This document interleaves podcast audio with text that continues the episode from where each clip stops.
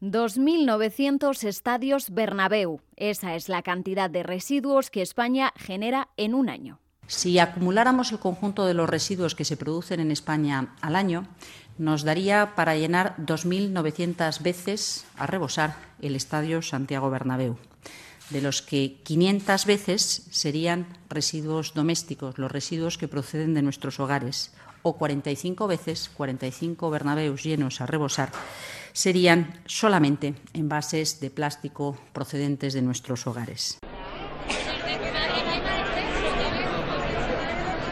Quitar el tapón a una botella de plástico, pedir comida para llevar, beber con pajita, gestos de minutos, incluso segundos, que sin embargo dejan una huella de años en el planeta, como explicaba en sus declaraciones la ministra para la Transición Ecológica y el Reto Demográfico, Teresa Rivera. Cambiar el usar y tirar por la reutilización ha sido una filosofía, una forma de vida individual defendida por los sectores más ecologistas, pero ahora también será una medida económica con objetivos y cifras claros.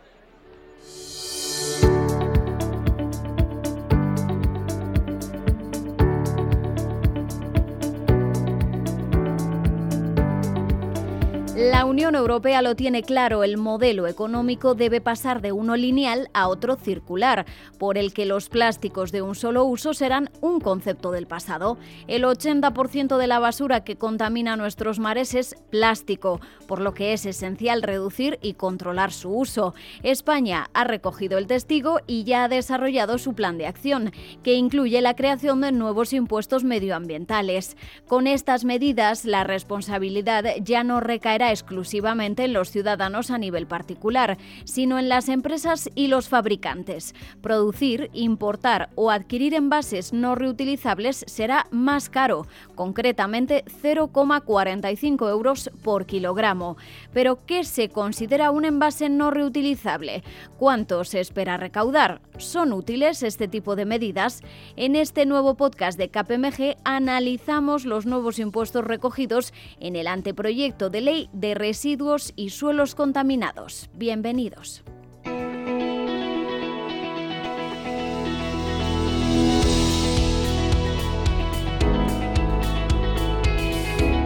Bajo la premisa de quien contamina paga, los fabricantes tendrán una mayor responsabilidad en la reducción de los plásticos de un solo uso.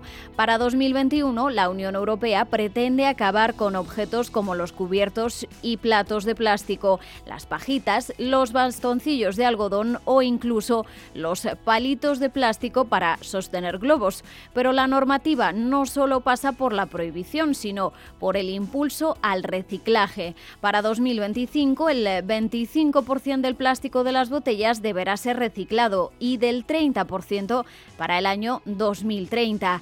España ha recogido el testigo en su anteproyecto de ley de residuos y suelos contaminados, que contempla la creación de un impuesto especial sobre los envases de plástico no reutilizables.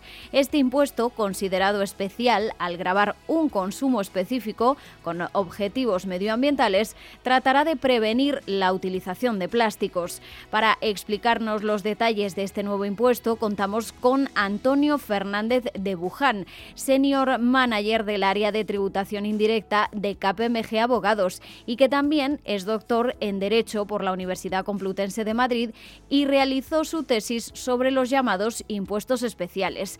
Antonio, en primer lugar, ¿qué plásticos se verán sometidos a este nuevo impuesto y cuánto espera recaudar el Gobierno? El impuesto especial sobre envases de plástico no reutilizables grava eh, la fabricación en España de este tipo de envases, así como la importación o la adquisición intracomunitaria mm, de, envases que conteniendo plástico no son reutilizables.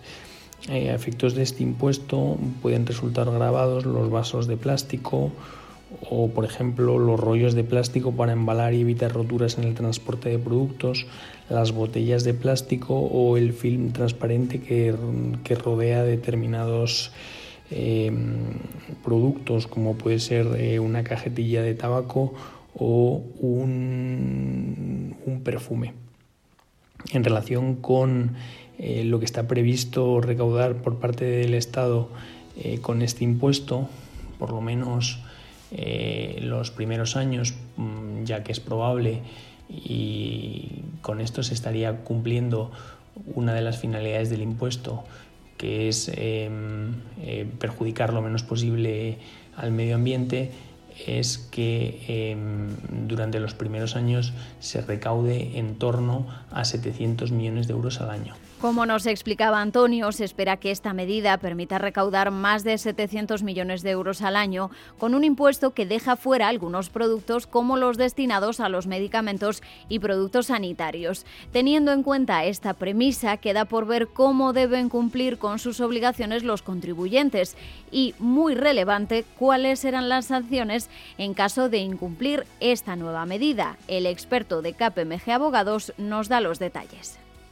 En relación con las obligaciones de este impuesto, la primera es la inscripción en el registro territorial del impuesto especial sobre los envases de plástico no reutilizables de los contribuyentes. Em, no obstante, cabe señalar que el censo de obligados tributarios sometidos a este impuesto está pendiente de desarrollo reglamentario mediante orden ministerial Asimismo, otra de las obligaciones derivadas de este impuesto es la llevanza de una contabilidad que corresponde a los fabricantes, adquirentes intracomunitarios e importadores de plástico eh, no reutilizable y esta obligación eh, afectará eh, a los contribuyentes en distinta medida. Eh, la tercera obligación y la, obligación tributaria principal es el pago de la cuota. El pago de la cuota se tendrá que realizar mediante un modelo de impuestos especiales que y em, este, este, esta autoliquidación se presentará eh, mensual o trimestralmente según eh, la compañía tenga esta obligación mensual o trimestral respectivamente a efectos de IVA. En relación con el régimen de infracciones y sanciones, cabe señalar que em, si, no, hay una infracción expresamente eh, regulada en la normativa, se aplica eh, el régimen de la Ley General Tributaria, eh, pero mm, constituyen determinadas actuaciones constituyen infracciones tributarias graves como la falta de inscripción en el registro territorial, la falsa o incorrecta certificación por la entidad debidamente acreditada de la cantidad de plástico reciclado, el disfrute de exenciones o la incorrecta consignación en la factura de determinados datos como los kilos de plástico no reciclados, el importe del impuesto de vengado, etc. Eh, estas infracciones conllevan eh, un régimen eh, de sanciones en la línea de los impuestos especiales especialmente gravoso. Una vez analizado a fondo este nuevo impuesto a los plásticos no reutilizables, ampliamos la mirada hacia la estrategia de economía circular adoptada por la Unión Europea y por ende por España.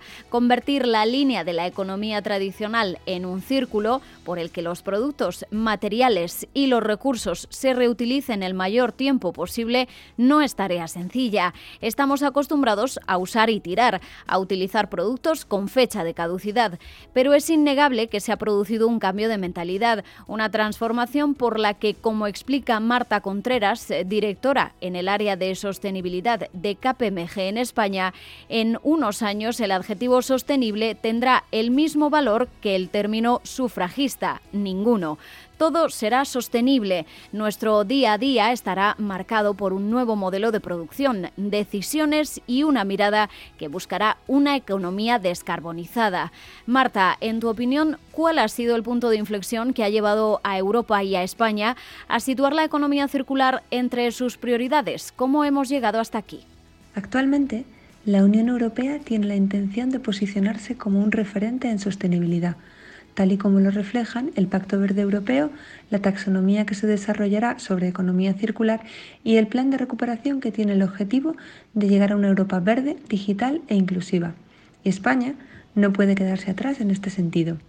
Por eso publicó, además de su plan de acción, una estrategia nacional sobre economía circular con objetivos muy concretos de reducción de residuos.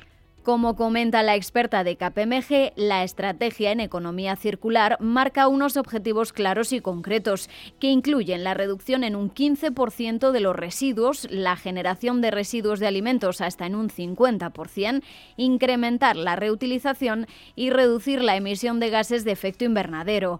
Y cumplir estos objetivos contará, como hemos visto, con el impuesto sobre residuos no reutilizables, con los productores y compañías como protagonistas. La responsabilidad ya no recaerá exclusivamente en los ciudadanos. El sistema económico al completo debe cerrar el círculo. La mirada a corto plazo, casi miope, ya no puede ser la estrategia de las empresas. Es necesario mirar al horizonte, incorporar el largo plazo y la sostenibilidad en cada una de las decisiones de la compañía. Será la única forma, además, de cumplir con las exigentes expectativas de todos los grupos de interés.